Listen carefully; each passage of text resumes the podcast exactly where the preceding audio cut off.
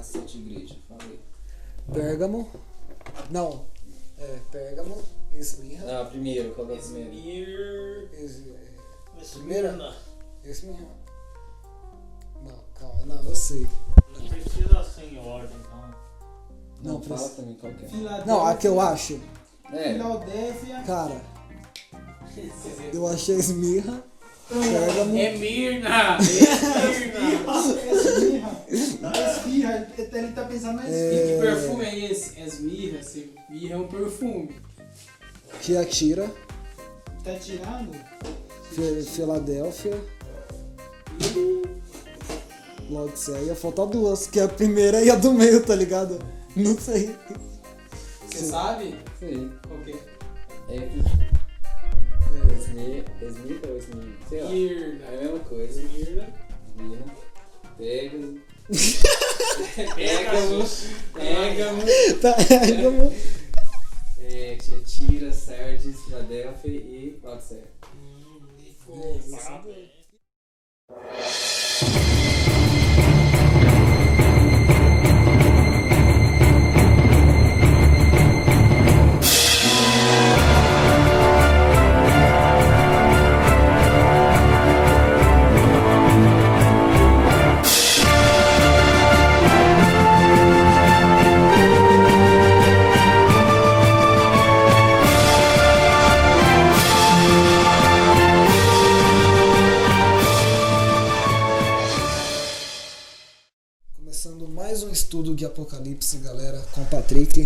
Opa. Richelli. Eu. E temos dois convidados especiais aqui, né? Que veio do Paraguai. Isso aí! Gente, fala mais visível, tá? Pro pessoal entender. Estamos aqui com o Elan Prazer. e o Abimael. Aí, gente. São da igreja. É. São da igreja também. E muito uma honra vocês estarem aqui hoje para estudar Apocalipse, tá bom? Cadê a Bíblia? Cadê a Bíblia? Obrigado, não trouxe. Tá aqui. ok, ok. Oremos. Pai, tem nos céus, obrigado, Senhor, estamos aqui reunidos no Teu nome. Vamos estudar o Apocalipse. Você sabe que não é tão simples de se compreender. Que o Senhor possa nos dar a luz e que venha falar conosco através desse estudo. É isso que te pedimos e agradecemos por Jesus. Amém. Amém. Então, no estudo passado, a gente falou sobre os sete, as sete igrejas. Né, que os dois estavam aqui, os dois não estavam. Você não convidou a gente? Mas foi um estudo muito interessante. E o estudo de hoje também é muito interessante, você tem que prestar bastante atenção porque é, não é difícil. Né? Apocalipse não é difícil, só tem que estar atento. Apocalipse tem que entender. Você tem que pegar os sinais, né? A gente sabe que Apocalipse a gente não, ele não é, a gente não lê, não é escrito como, peraí, como é que é? Ah, enfim. Ele é em códigos, em códigos. Então você Enigmas, lê e enigmas. você não entende a primeira vez, você tem que saber decodificar. E o estudo de hoje é o trono de Deus e o livro selado. É, geralmente quando a gente fala de trono, né, a gente lembra de quê? De rei, né, reinados, esse tipo de coisa. Agora, essa aí não né? Não dar três detalhes. Mas o trono que a gente vai falar hoje é um trono diferente. E esse, a palavra trono, ela, ela ocorre 62 vezes no Novo Testamento. Dessas 62, 47 estão no livro de Apocalipse. E no capítulo 4, que é o que a gente vai estudar hoje, ela aparece 14 vezes. Então, é, trono é a palavra-chave para o capítulo, capítulo 4 de Apocalipse. A gente vai aprofundar hoje aqui. Beleza? Beleza. Então, vamos começar aí. Primeira pergunta, Não tem aqui, ó. Apocalipse 4.1, já abram aí. Que cena João viu e que convite lhe foi feito? Apocalipse 4.1. Hoje as visitas vai ler os versos, né? Porque senão o povo vai enviar da nossa voz. Ah, mas não vai quebrar minha casa não. Apocalipse 4, 1. Do 1 até o qual? Então, Tá, então eu vou ler aqui. Depois destas coisas, olhei, e eis não somente uma porta aberta no céu, como também a primeira voz que eu vi, como de trombeta ao falar comigo, dizendo: Sobe para aqui, e te mostrarei o que deve acontecer depois destas coisas. muito bem. Então, lá no capítulo 3, no verso 20, que a gente viu no passado, lá fala de uma porta. Não sei se vocês lembram. Você até comentou que é um verso muito conhecido. Ah, sim. Qual verso que é? Eis que tua porta e bato, pra a gente Eis que estou à porta e bato. Que ele que abria, cearei com ele e ele comigo. Então, no capítulo 3, a gente sai de uma porta e a gente entra no capítulo 4 em outra porta. Mas a pergunta é, que porta que é essa? Aí nesse verso que você leu, tem um, um pedaço, pedacinho que é importante a gente ressaltar aí. Lá diz que João, ele contemplou uma porta aberta no céu e não uma porta aberta para o céu. Então a visão que ele teve era uma visão do céu. Ele viu o santuário celestial. E aquilo lá era Jesus, ele convidou João para ele, ele entrar naquela porta, para ele contemplar da- das, da- das visões que ele teve ali. Ok? Então, qual é a resposta à primeira pergunta? Então, falando, vocês têm que prestar atenção. Qual que era a primeira? Que cena João viu e que convite lhe foi feito? A porta. Então viu o santuário celestial. Vamos, gente. Continua. É isso? Ele viu uma porta aberta, correto? Certo. E ele foi convidado para ver as coisas que em breve iriam acontecer. Então Jesus, quando ele, ele teve aquela visão, João, Jesus estava convidando ele para entrar, para ele ver as coisas que em breve iriam acontecer. Então prosseguindo aí. Além de uma porta aberta no céu, o que mais João viu? Verso 2 e 3 agora. Você não tá usando tua Bíblia aí, presta totalmente.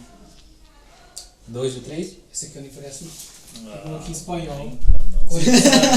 A do Campuri, né? Exclusivo.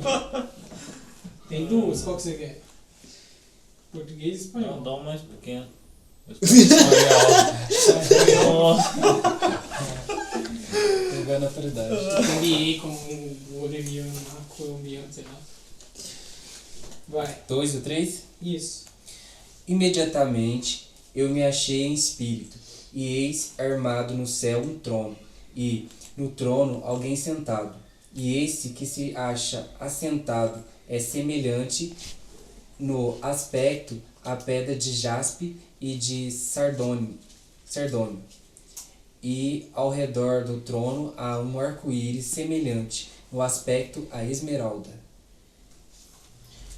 Então a gente vendo esse texto aí, né, João ele tenta descrever essa visão de, de uma forma humana, né, de uma mente limitada. Só que você repara aí, ele disse que ele viu alguém sentado no trono. Ele não disse quem. Por que ele não disse quem? Porque a divindade de Deus naquele momento era tão grande, era um brilho tão assim, grande que ele não poderia, ele não conseguia ver a verdadeira Face. a face, a, a forma de, de Deus. Só que tem outra questão importante a gente ressaltar aí. É, Jesus, que tem até um trechinho que fala aqui, deixa eu achar. Olha, havia uma presença por causa de seu caráter divino e muito brilho ao seu redor. Tornara-se difícil para o profeta descrever a divindade em termos humanos. Outros textos indicam que aquele que está sentado no trono é Deus, o Pai. Contudo, Deus e Jesus estão intimamente tão, estão tão intimamente unidos que algumas vezes João os vê partilhando o mesmo trono. Então aqui não era somente Deus que estava lá. É Jesus, Deus, a Trindade, eles eram tão unidos que às vezes João ele estava lá na visão e via Deus e às vezes ele via Jesus. Caraca. E aqui tem outro trechinho. O arco-íris é semelhante à esmeralda. O verde vivo dessa pedra expressa bem a misericórdia de Deus. E ao redor do trono, o arco-íris é um belo símbolo de esperança. Quando apareceu pela primeira vez, o arco-íris foi um sinal do eterno, o eterno concerto de paz da parte de Deus. Mas não pode haver arco-íris sem a união da luz solar e das gotas da água. Assim, o arco circundando o trono é uma figura de misericórdia e justiça divina, que se encontram e se misturam. Então aqui usou o exemplo lá do, do Éden, quando. Do Éden não. É, do dilúvio, quando Jesus, ele, depois que veio o dilúvio na terra, ele fez uma promessa para o povo. Que promessa que foi essa? Do arco-íris. Que não ia destruir. Que não ia destruir a terra com água. Isso, a promessa que ele fez é que ele não mais destruiria a terra com água. E aí ele fez. E não, não falou o que? Ele falou que não ia ser água, ele só falou que não ia ser água. E aí ele fez esse arco, né? Que chama o arco da promessa. Tipo uma Gente, aliança. É, que a gente conhece como Um arco-íris. pacto. Mas por que, que ele fez aquilo? Ele Pra- poderia muito bem ter só falado assim, ah, eu prometo pra vocês que eu não vou mais destruir a terra com água. Já seria o suficiente. É porque eu acho que nós, nós como ser humano, nós esquecemos, tipo, uma promessa, tipo assim, não... Ele fez isso como mostrando uma, uma um, como se chama, uma sinal, Um um, sinal. um sinal para nós lembrar dele, da promessa que ele fez. Também. Alguém mais tem opinião diferente? Não.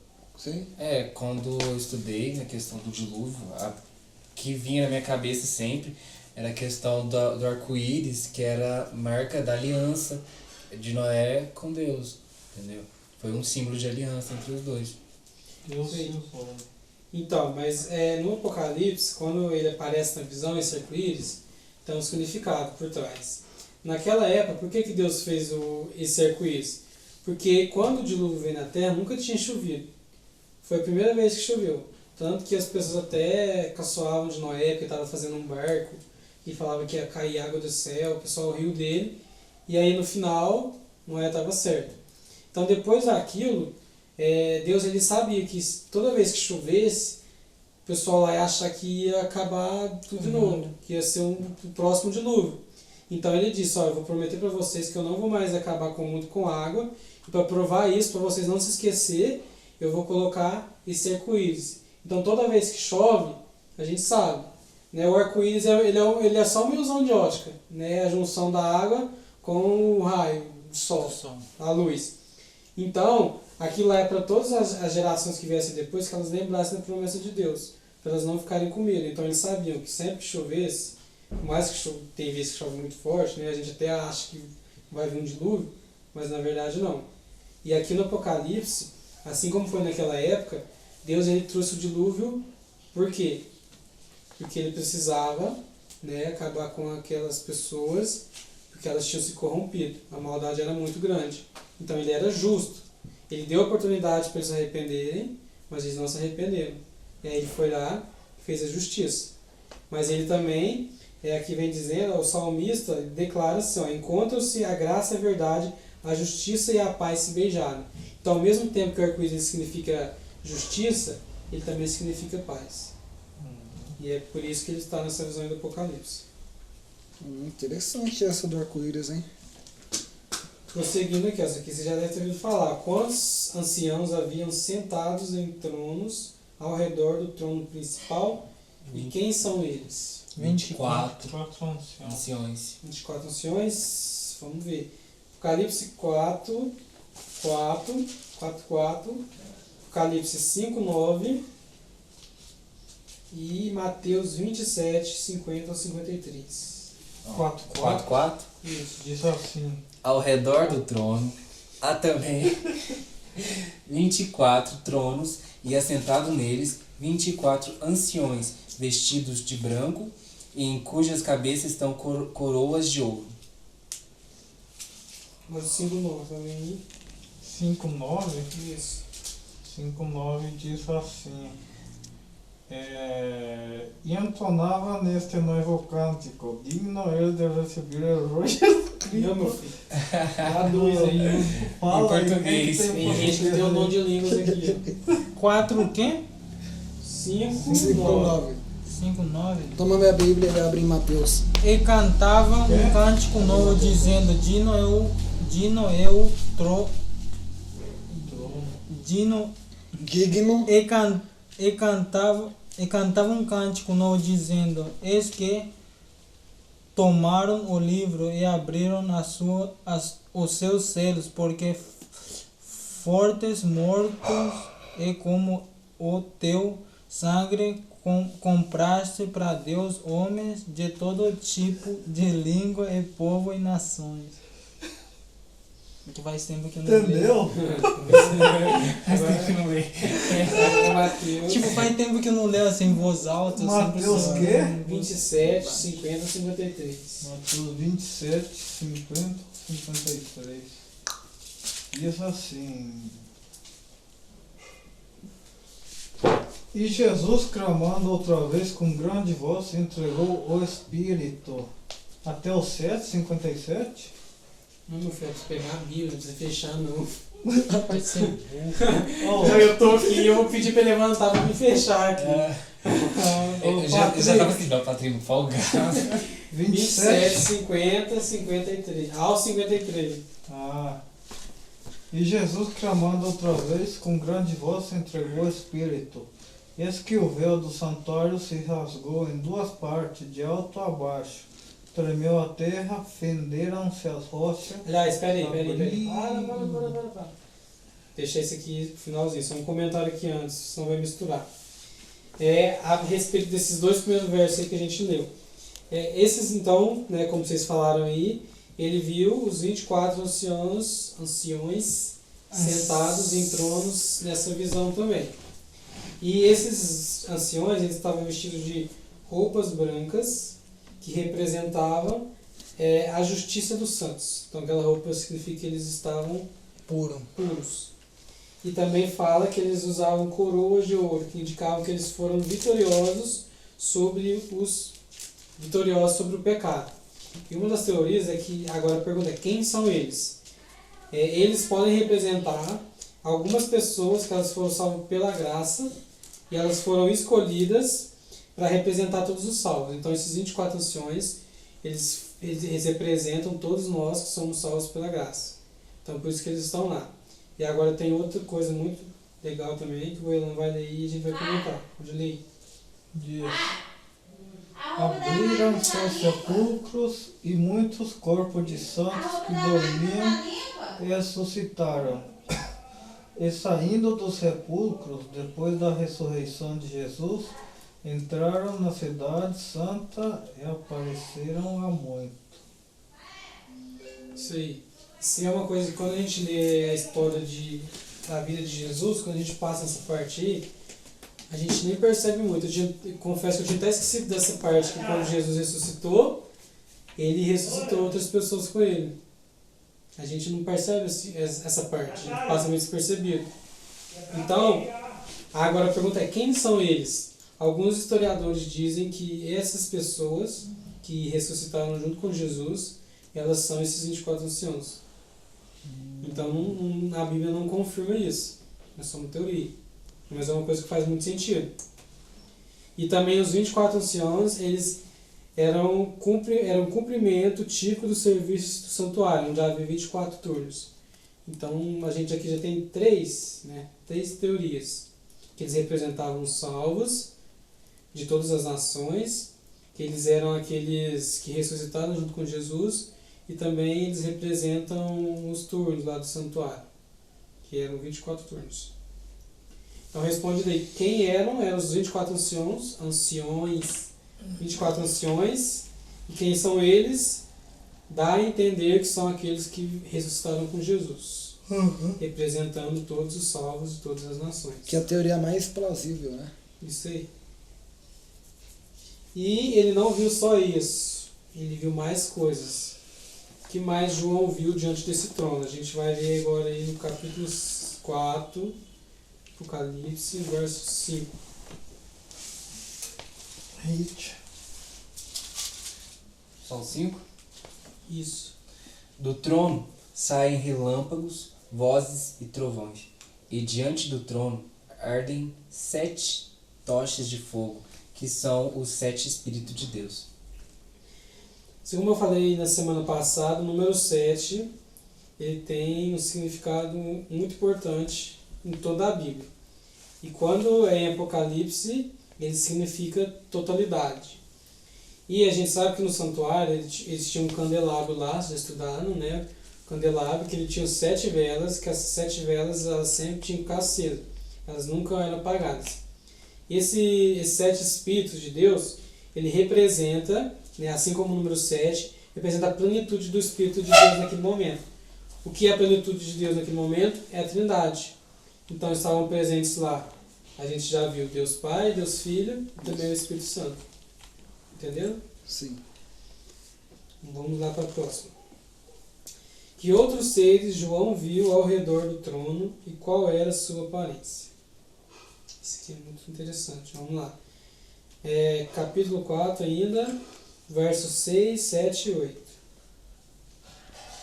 Há diante do trono um como que mar de vidro, semelhante ao cristal, e também no meio do trono e à volta do trono quatro seres viventes cheios de olhos por diante e por, por detrás. Por trás. O primeiro ser vivente é semelhante a leão, o segundo semelhante a novilho, o terceiro tem o rosto como de homem, e o quarto ser vivente é semelhante à águia quando está voando. Oito também? Uhum. E os quatro seres viventes, têm, tendo cada um deles, respectivamente, seis asas, estão cheios de olhos ao redor e por dentro. Não têm descanso, nem, nem de dia, nem de noite, proclamando: Santo, Santo, Santo é o Senhor Deus e Todo-Poderoso, aquele que era, que é e que há de vir. E só o 6, não só pegar um negócio. aí. Qual? O 6. 6. Há diante do trono um como que mar de vidro, semelhante ao cristal, e também no meio do trono e à volta do trono quatro seres viventes cheios de olhos por diante e por detrás. O 7. O 7. O primeiro ser vivente é semelhante a leão, o segundo semelhante a novilho, Tá o terceiro tem, só pra me confirmar. Abre alguém lá em Isaías 6. Só, só um eu falei rapidinho. Isaías 6, 1, 2 e 3. Diz assim: No ano da morte do rei Uzias, eu vi o Senhor assentado sobre um alto sublime trono, e as abas de suas vestes enchiam o templo. Serafins estavam por cima dele, cada um tinha seis asas. Com duas cobriam o rosto, com duas cobriam os seus pés, com duas voavam. E clamavam um para os outros, dizendo: Santo, Santo, Santo é o Senhor dos exércitos, toda a terra está cheia da sua glória. Muito bem. Então era serafins. Então, esses seres que ele viu eram Serafins. serafins. Esse Agora, que estava cheio de olho, Então, olho por É, frente, olho na verdade, esse olho. Mas é, esses é olhos não é de verdade. É, é, não é uma de forma, verdade. é uma forma de falar. Simbólico. É porque naquela época o- linguajar não era igual o de hoje. Entendeu? Então quando ele diz que tem olhos para todos os lados, é que ele quer dizer que ele vê tudo, ele, que ele ser ele vê tudo. Não tem muita coisa que eu falo que não é literal. É só uma figura de linguagem da época. 360 graus. Mas tipo, será que os, os de- eles entendiam mesmo que tava falando ou imaginou, tem um tantão de olho no corpo dele? Quem? Se- Os de antiguidades, tipo, Não, fala, é, fala quando coisa é, assim. até os que usavam essa linguagem naquela época, eles entendiam. Porque eles, era o tipo de linguagem que eles usavam. Porque pra nós aparece assim, não, o bicho tinha, tava cheio de olho. É como se, se a gente fosse adaptar para a linguagem de hoje, ele escreveria tipo assim, eu vi um ser com quatro asas que enxergava tudo ao seu redor. Seria mais ou menos É. isso. O que tinha a visão. É. Mas agora aqui voltando, então esses seres eles eram serafins, que são diferentes dos querubins. Serafins, eles têm seis asas e os querubins têm quatro asas. E aqui, olha, interessante, vocês já pararam para imaginar como que é um serafim? Aqui o verso diz que ele tinha seis asas, duas dessas asas ele cobriu o rosto, duas ele cobriu os pés e ele usava duas para voar. Já pararam para pensar como que seria isso? Caraca. Eu fiz aqui um esboço com o livro Brian, o que, que achava que Ah, era. então foi isso. Vai passando. O serafim seria mais ou menos assim. Caraca, mano. Se liga. Imagina você ver um ser na sua frente. Nossa. Muito top. Mas ele tinha mão, né? Tinha. Com certeza. Cara, eu pensava que era tipo um coração, sério. Aí, coração, nada a ver. Então, mais ou menos, o serafim seria isso. Agora, sinceramente, é uma coisa que eu vou pesquisar depois, que eu não tive tempo ainda, era por que, que ele cobriu os o rosto e os pés. Deve ser por forma de refer- reverência. Reverência, santidade. Não sei, vou pesquisar e depois. Você não tem um Apocalipse, não? Um livro desse com um disco assim, né? É. Meu Isso. pai tem lá. Depois a gente vê aí. Mas então, já que vocês falaram em reverência, mas depois a gente confirma. E depois, continuando a pergunta, é quem eram esses seres é, e qual a sua aparência? Então, os seres eram os serafins, né, as apa- aparências aí a gente também já viu. E agora é o significado. Por que, que esses serafins estavam lá? Eu vou ler aqui um trechinho para vocês. Alguns comentaristas têm ligado estes quatro seres viventes aos quatro aspectos do ministério de Cristo, realçado nos evangelhos, Mateus, Marcos, Lucas e João. Mateus escreve sobre o caráter real de Jesus, dando ênfase ao rei em seu reino. Isso é bem simbolizado pelo leão, que é o rei dos animais. Então aí a gente viu os quatro seres, né? Um aqui, uma da- das explicações é que representa os quatro evangelhos. E aqui fala que Mateus ele representa como rei que foi simbolizado pelo leão, que é o rei dos animais. Marcos retrata Jesus principalmente como um servo dos homens, sendo o novilho, um boi, que é o símbolo do serviço. O evangelista Lucas revela Jesus como filho do homem, daí o rosto como de homem. E João destaca a deidade, a divindade de Jesus. E essa característica de Jesus é simbolizada pela águia voando. Então essa é uma das explicações. E também tem outra aplicação aqui, que eles dizem que pode ser feita às tribos de Israel, as quatro primeiras tribos, que eram as tribos de, vocês sabem? Judá. quatro. Hum. Judá. É a tribo de Judá. É as quatro primeiras. Ó, por mais que lá Rubem, Judá, números Rubem. 2, eles não, eles não, Simeão, especi- eles não especificam isso. Judá. Mas os ensinamentos judaicos que eles falam que essas quatro tribos elas tinham um estandarte. e Cada um tinha um animal. E aqui olha, o estandarte da tribo de Judá era um leão, da tribo de Ruben, um homem, e da, da tribo de Efraim, um boi, e da tribo de Dan, de Dan era uma águia. Sua bandeira, né? Isso. Era o que representava a tribo deles. Hum. Então, tá vendo, cara, Apocalipse tem muito. Interessante. Muito entrelinha. Tipo, eu não sabia disso. É uma parada que a gente. Não, A mano. gente eu não sabia. entende como se lê, era isso que eu queria falar no começo, que me fugiu. O Apocalipse a gente não entende como se lê.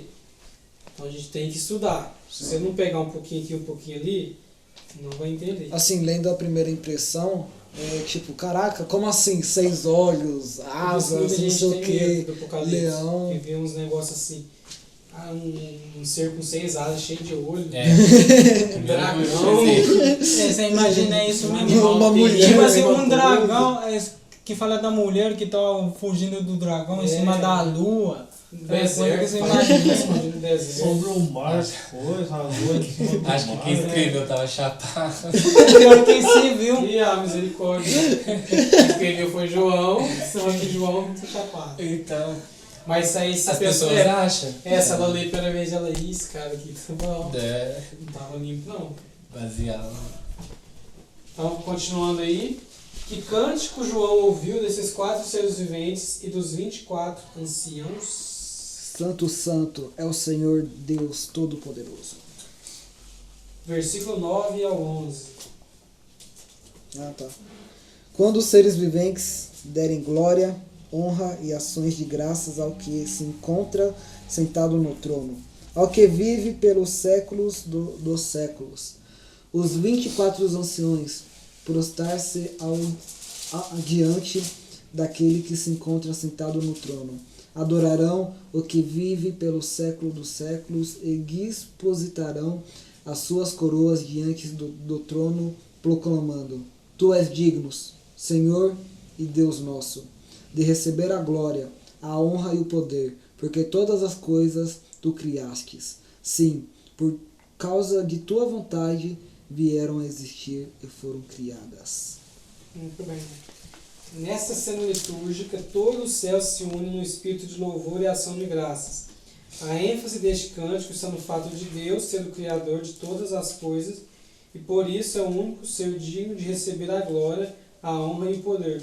Em qualquer lugar na Bíblia, quando se faz referência ao direito de Deus à reverência e adoração, acima dos deuses dos pagãos, enumeram-se as provas de seu poder criador. Então é como se fosse assim. É, eles nessa cena aqui eles estavam todos é, levando um cântico de adoração a Deus, né? E aqui fala que toda vez na Bíblia que você lê que alguém fala que Deus é o único ser que é digno de ser louvado, engrandecido, eles não falam só assim, Deus, ele é o único que pode ser adorado, o seu Deus é isso, Deus é um Deus pagão, ele não merece ser adorado, nem nada. Não era só assim, eles falavam e eles explicavam por quê. Eles jogavam na cara, falavam, meu Deus, é o único que é digno de receber glória e louvor, porque ele é o Criador disso aqui tudo. Ó. Foi ele que fez isso, foi ele que fez aquilo, foi ele que te fez, agora o seu Deus não fez nada. Então é mais ou menos isso. Todas as vezes que eles falam de louvor, que Deus é o único digno de louvor, eles falam, eles acrescentam também o porquê. Porque ele é o único Criador de todas as coisas. Amém? Certo, amém, irmão? Agora a gente vai para a parte dos sete selos. A gente viu a parte do trono. Terminou isso? Não, Ah, é a segunda parte do estudo. Tá, tá. A gente já viu o estudo, não sei se você lembra o título do estudo. É o trono de Deus e os sete selos, entendeu? Não lembro. Então a gente já viu o trono de Deus. Agora a gente vai ver os sete selos. Alguma dúvida nessa parte dos tronos? Pra mim eu entendi. Então vamos lá. João acrescenta novos detalhes à visão. O que ele viu na mão direita de Deus? Agora a gente vai para o capítulo 5, verso 1. Vi na mão direita daquele que estava sentado no trono um livro escrito por dentro e por fora, de todo selado com sete selos. Muito bem. É, antes, vocês sabem para que que serve um selo? Pra, Pra garantir. pra fechar, Fechador. sei lá, a carta. É, a gente vê mais em carta, né? Antigamente que Deus, usava. verdade. Olha, antigamente os selos eles eram eles serviam para identificar também para selar né? Para fechar é uma mensagem. E aqui a gente fala ele viu um livro selado né? Que ninguém poderia ler esse conteúdo. E a pergunta é que livro é esse? Que livro será que ele estava selado? E aí João né? No decorrer aí dessa não sei não é desse verso que fala acho que vai mais para frente ele vai entender, ele vai ver que é, o conteúdo desse livro é um conteúdo, um conteúdo muito importante.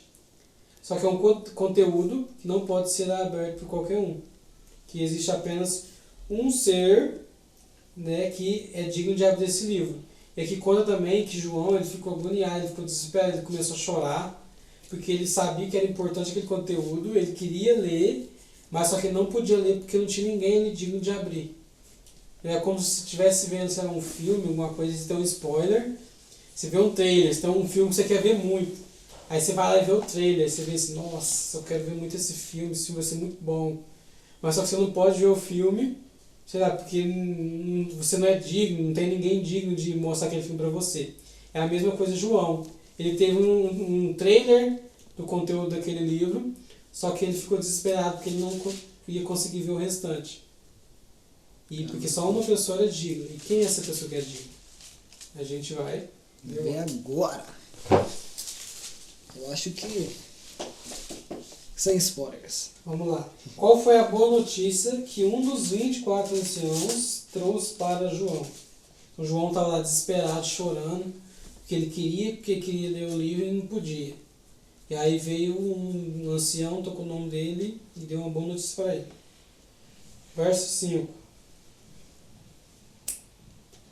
5, 5. Isso. Todavia, um dos anciãos me disse: Não chores, eis que o leão da tribo de Judá, a raiz de Davi, venceu para abrir o livro e os seus sete selos. Bem. Olha, a expressão leão da tribo de Judá é, é tomada de Gênesis 49, 9, quando Jacó, no leito da morte, pronunciou as bênçãos a seus filhos. Referindo-se a Judá, ele predisse que o mesmo teria preeminência, prioridade entre os seus irmãos. Mais tarde, o trono de Israel seria ocupado por seus descendentes. E Jesus, ele descendia da tribo de Judá. Então, por isso a expressão leão da tribo de Judá. Agora, a expressão raiz de Davi se baseia em Isaías, capítulo 11, verso 1 e 10, quando se fala acerca da raiz de Jessé, o pai de Davi. Paulo usa a figura é, da raiz como se referindo a Cristo, o segundo Davi. E para que não restasse nenhuma dúvida sobre isso, o próprio Jesus ele disse em Apocalipse 22, verso 16: Eu, Jesus, enviei o meu anjo para vos certificar essas coisas às igrejas. Eu sou a raiz e a geração de Davi, a brilhante estrela da manhã. Ok? E o texto ainda diz que Jesus, ele venceu para abrir o livro e os seus sete selos. Então Jesus ele venceu Satanás lá no deserto, quando ele resistiu à tentação, e depois ele resistiu, ele venceu Satanás na cruz. Por isso que Jesus é o único digno de abrir esse livro selado.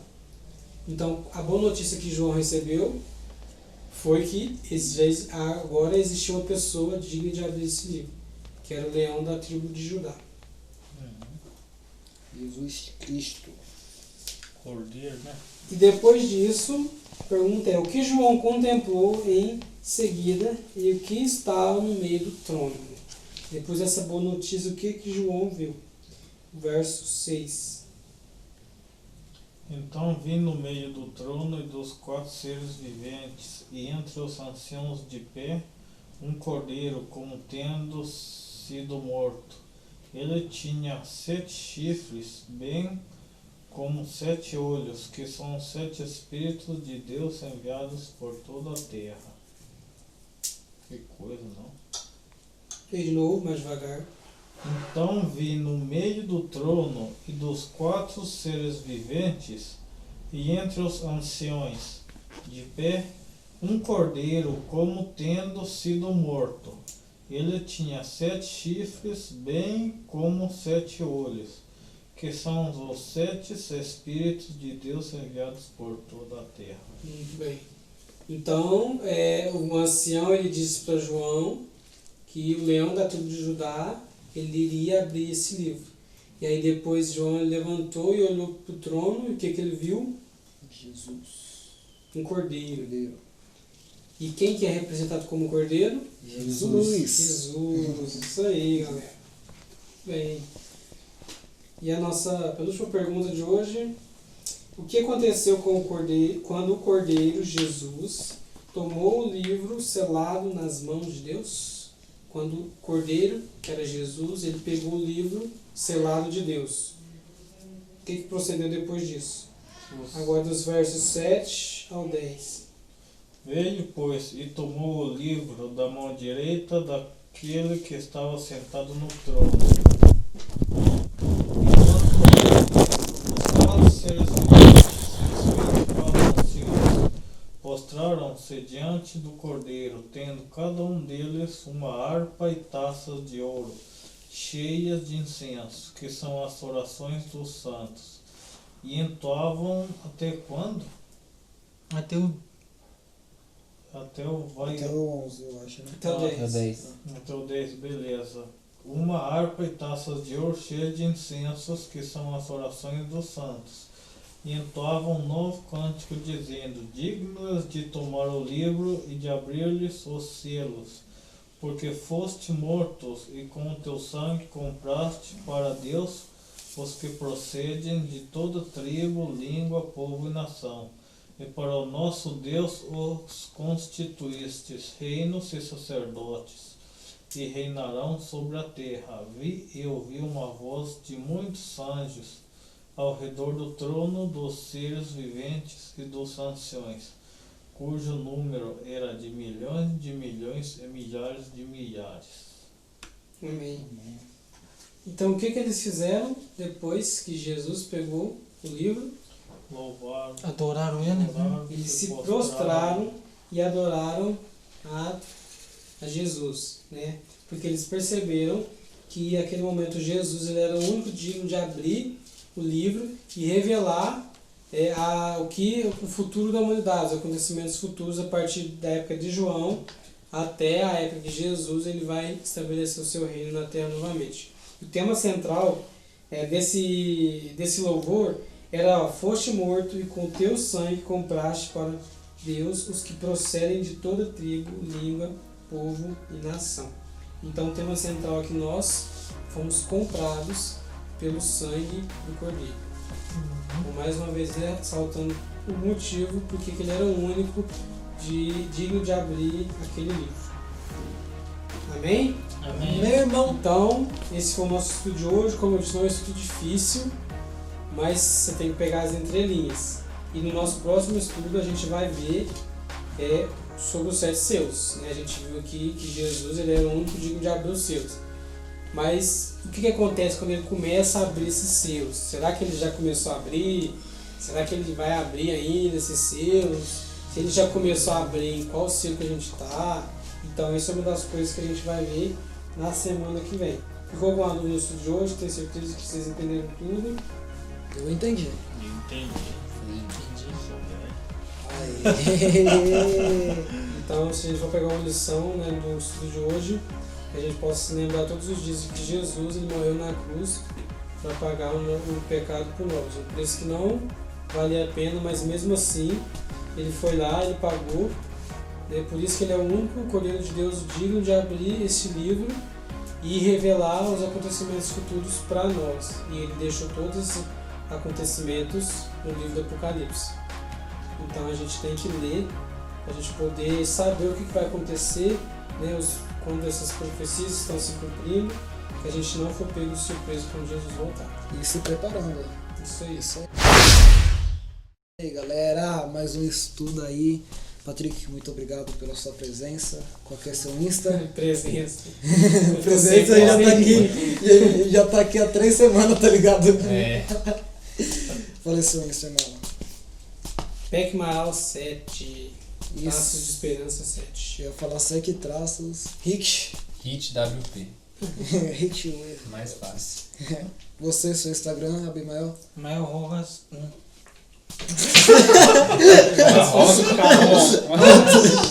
Bota aí, galera, que eu não entendi, tá ligado?